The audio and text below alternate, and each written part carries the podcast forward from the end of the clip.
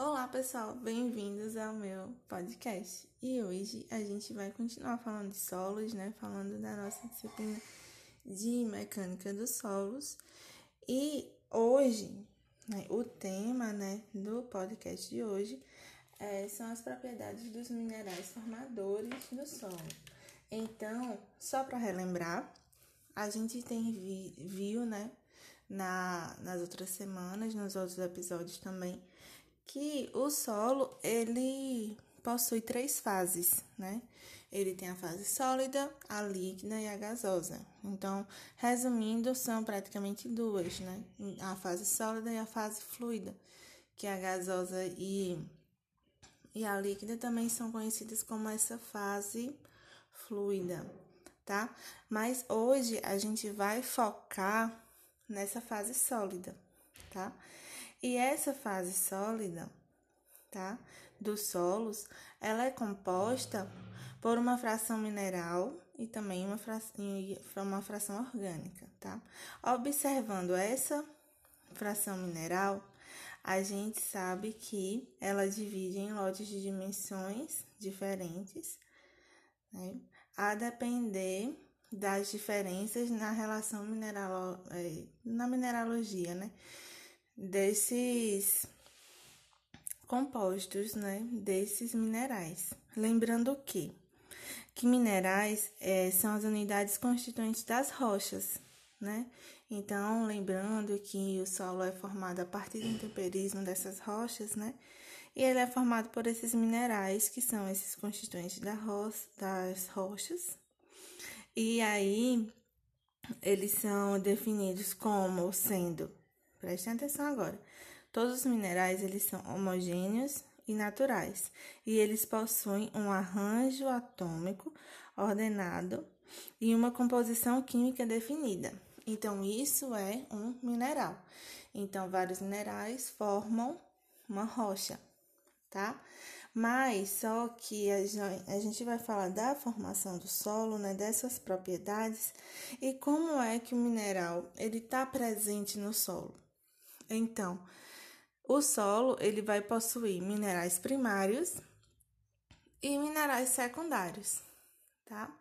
Então, quando você tem um solo formado por minerais primários, então a esses minerais que formam esse solo, eles são minerais herdados diretamente da rocha.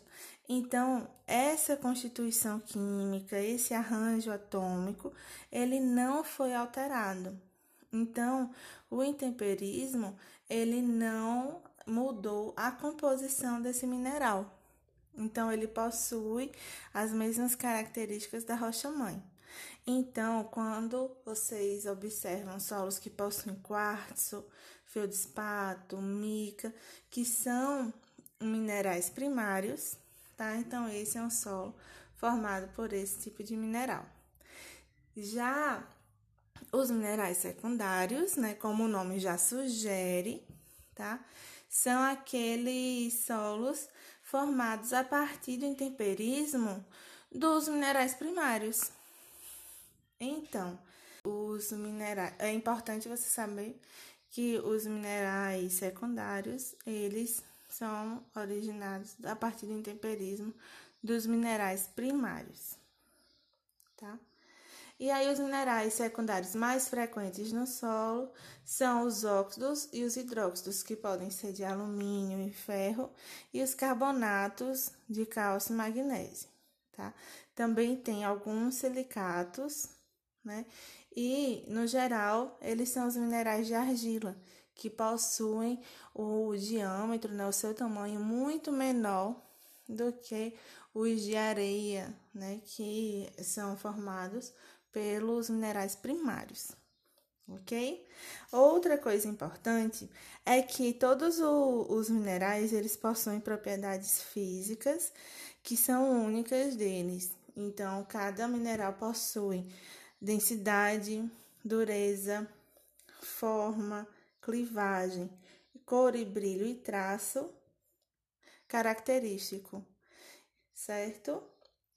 Então, também Além disso, existe a classificação química desses minerais a partir dos elementos né, que formam esses minerais. Então, você pode encontrar sulfetos, óxidos, carbonatos, fosfatos e silicatos formando esses minerais, certo?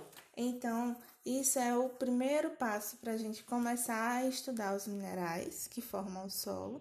Lembrando que a gente aqui está falando da parte sólida do solo, mas o solo é um material dinâmico e isso muda de acordo com vários fatores, tá? E mas é importante saber dessas propriedades. Eu espero ter aberto a mente de vocês para vocês começarem a estudar sobre isso. A gente se vê na próxima, no próximo episódio e tenha um bom estudo.